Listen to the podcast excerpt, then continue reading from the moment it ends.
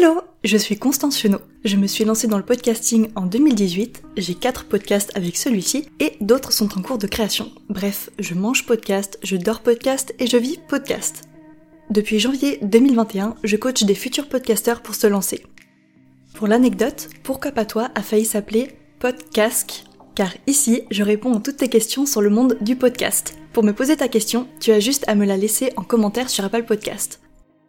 Ma première idée de nom n'était pas si mauvaise, mais j'ai décidé de le changer car la première erreur à ne surtout pas faire dans le monde du podcast, c'est de choisir un nom complexe à prononcer. Voilà pour mon premier conseil et je te donne toutes mes autres clés pour créer ton podcast dans Pourquoi pas toi. Alors, prêt à te lancer?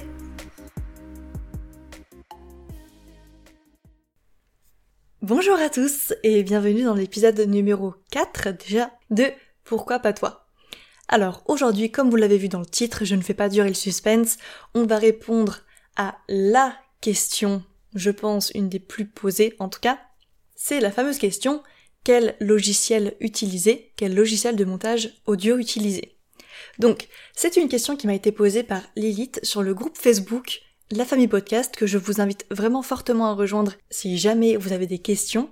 Bien évidemment, je prends également les questions sur Apple Podcast. Et ça, vous le savez déjà. Alors, quel logiciel de montage utiliser? Moi, à cette question-là, je vais toujours vous répondre le même logiciel que j'utilise maintenant depuis 2018, bah, encore une fois, depuis le tout début, c'est Audacity.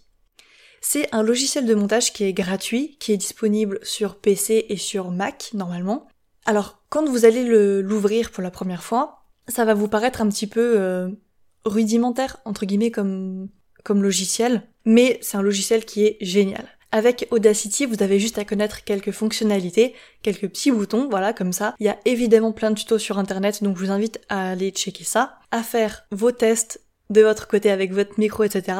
Et une fois que vous savez utiliser quelques petites fonctionnalités, comme je vous l'ai dit, ça vous suffit largement. On n'est pas en train de faire du mixage pour faire une musique ou quoi que ce soit. Un logiciel aussi simple va vous sauver la vie. Et honnêtement, même si ça fait un petit peu peur comme logiciel au début et encore que, surtout si on n'a pas du tout l'habitude du montage, vous avez juste à connaître quelques petites fonctionnalités, hop, et après, c'est parti. Donc, moi, le logiciel que je vous recommande et que je recommande à tous mes coachés, c'est Audacity. C'est un logiciel qui est super simple d'utilisation. Vous avez beaucoup de tutos, c'est surtout ça aussi. Beaucoup de tutos gratuits sur YouTube, etc. pour vous apprendre à le faire, à l'utiliser. Donc n'hésitez surtout pas. Je sais que sur Mac, vous avez également GarageBand qui doit être déjà préinstallé, il me semble. Moi, j'ai pas de Mac, hein, par contre, j'utilise, euh, j'ai un PC chez moi. GarageBand, je sais qu'il y a des podcasteurs qui l'utilisent. Je crois qu'il y a certaines fonctionnalités qu'il n'y a pas dessus. Euh, mais en tout cas, voilà. Je sais que ce logiciel existe et il est totalement euh, utilisable. D'après mes petites recherches, il existe également le logiciel Reaper, donc R-E-A-P-E-R, si je ne dis pas de bêtises. Il me semble, faites encore une fois vos recherches, je ne suis pas sûre de ce que je vous dis, mais il me semble que c'est un logiciel qui est payant et qui est euh, bien plus complexe. Évidemment, des logiciels audio, il y en a beaucoup, mais là, ce qu'on recherche, c'est un logiciel simple et idéalement gratuit. Et pour ça, il y a vraiment pas mieux qu'Audacity, je trouve. Voilà pour le logiciel phare du podcast. Maintenant, si par exemple vous comptez faire des interviews, il y a quelques petits sites à connaître qui sont vraiment cool. Évidemment, n'hésitez surtout pas à aller prendre ce logiciel en main, ce site en main pour, pour vous entraîner un petit peu. Donc pour des interviews, de mon côté, j'enregistre toujours mon son avec Audacity à côté, donc avec mon micro, évidemment avec mon casque pour pas entendre le retour de la personne quand j'enregistre pour ne pas avoir l'écho. C'est très important, vous allez voir. Bon, dans tous les cas, je vous le dis toujours, je, le dis toujours à mes coachés, des erreurs vous allez en faire, ça fait partie du processus, mais moi je suis évidemment là pour essayer de vous en faire faire le moins possible. Donc quand j'enregistre une interview, je demande à mon invité d'enregistrer sa voix avec son téléphone, si bien évidemment elle n'a pas de micro ou pas Audacity, et le son du téléphone suffit largement. On se donne rendez-vous sur Zoom, par exemple. Donc sur Zoom, vous pouvez également enregistrer l'interview, ce qui est vraiment cool.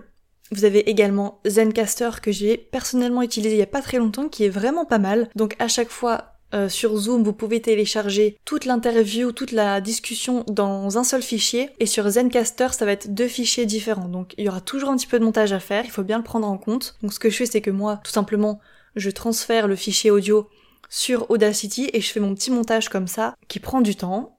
Évidemment, le montage, c'est un temps à prendre à part, qui est important. Bon, tout dépend de l'épisode, mais c'est un temps à compter dans la création de vos épisodes. Et voilà. Donc quel logiciel de montage utiliser? Moi je vous recommanderais toujours Audacity parce que c'est vraiment simple.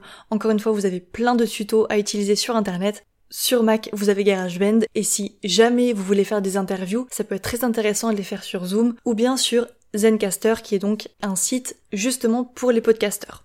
Évidemment, il y en a beaucoup d'autres. Si vous en connaissez, n'hésitez pas à venir nous le dire sur le groupe Facebook La Famille Podcast. J'espère avoir bien répondu à la question. Je vais vous laisser ici, on se retrouve très vite pour une prochaine question sur le podcast. Gros bisous à vous